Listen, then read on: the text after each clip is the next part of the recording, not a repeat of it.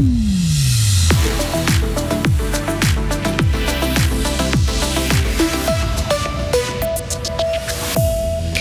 musée gruérien plus grand, plus lumineux, mais tenant compte du patrimoine, c'est l'enjeu du projet mis à l'enquête ce vendredi, un projet à 20 millions de francs.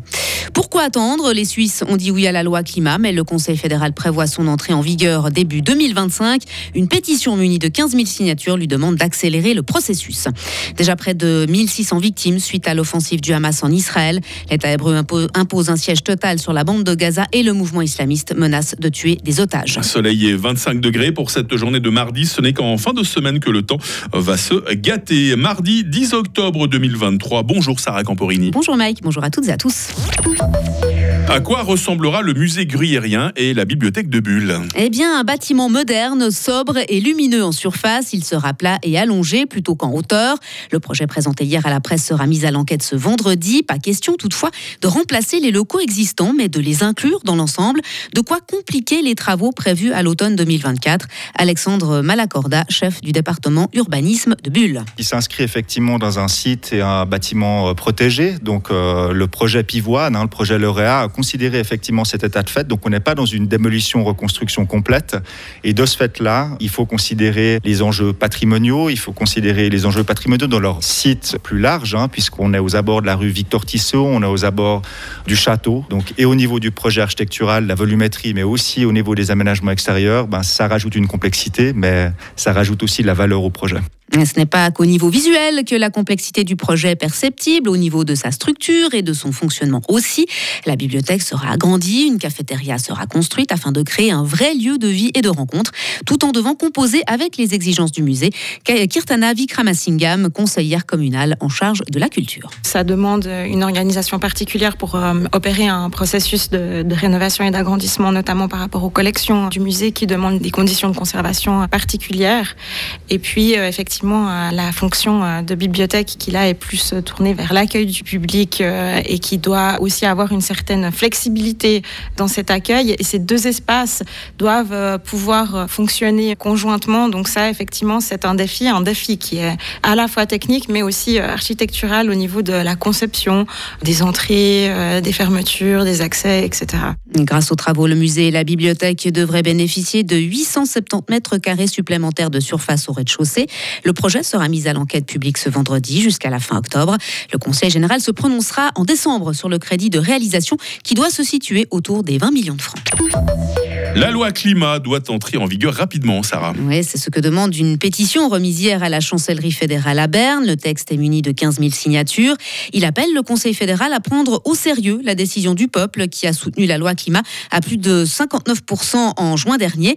Les pétitionnaires regrettent que le gouvernement prévoit une mise en œuvre en 2025 alors que la crise climatique est déjà une réalité. Plusieurs mesures peuvent rapidement se concrétiser, estime Sophie Furst, co-responsable de la campagne pour la loi climat. Alors ce sont les deux mesures principales de la loi climat. Elle a accordé des subventions pour le remplacement des systèmes de chauffage nuisibles au climat et a autorisé des mesures de soutien pour les entreprises suisses sur leur chemin vers la neutralité climatique. Donc je pense que c'est déjà bien de les avoir. Si on attend maintenant jusqu'en janvier 2025 pour qu'on aurait ces subventions, ben, ça dure après jusqu'à ce que les gens ils comprennent ce qu'ils peuvent faire, ce qu'ils doivent faire pour avoir aussi euh, de l'argent pour le remplacement de leur système de chauffage. Ben, ça va durer encore une fois des années. Le département fédéral de l'environnement indique que les travaux pour élaborer les ordonnances d'application avancent, mais il rappelle que ces projets sont soumis à consultation et doivent être coordonnés avec les cantons. À l'étranger, le Hamas menace d'exécuter les otages israéliens qu'il détient en réaction aux frappes menées par Israël sur la bande de Gaza. Une mise en garde qui intervient après le siège total imposé par l'État hébreu sur le territoire que le mouvement islamiste contrôle depuis 16 ans. L'armée israélienne pilonne la bande de Gaza suite à l'attaque meurtrière sans précédent lancée samedi par le Hamas par voie de terre, d'air et de mer. Selon les bilans officiels de part et d'autre, la guerre a déjà fait près de 1600 victimes.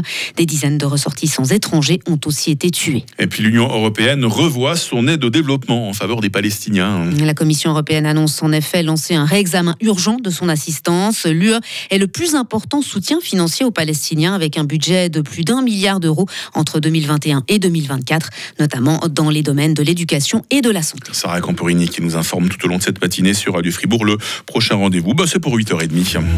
Retrouvez toute l'info sur frappe et frappe.ch. Il est 8h06. La météo avec Chory Cheminée à Grange Paco et sa nouvelle gamme de cheminées de haute qualité avec vitres sans cadre ni poignée à découvrir sur chory-cheminée.ch. Du soleil et rien que du soleil pour cette journée de mardi, enfin presque rien que du soleil parce qu'il y aura de minces voiles de nuages élevés très décoratifs hein, qui vont se greffer cet après-midi euh, sur le bleu euh, du ciel. Euh, les minimales 11 degrés à Payerne, 12 à Fribourg, 13 à Bulle et les maximales dans les prochaines heures 23 degrés à Châtel-Saint-Denis, 24 à Fribourg et 25 à Morat. Il va faire très doux en montagne aussi, à hein, limite du zéro vers 4100 mètres. Demain, mercredi, sera bien ensoleillé, température minimale 9, maximale 25. On sentira un petit vent euh, de sud-ouest.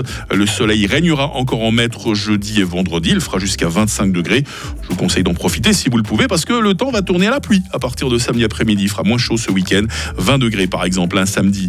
En fait, les Virgiles aujourd'hui, nous sommes mardi 10 octobre, 283e jour. L'aube, c'était à 7h41. Le crépuscule, ce sera à 18h50.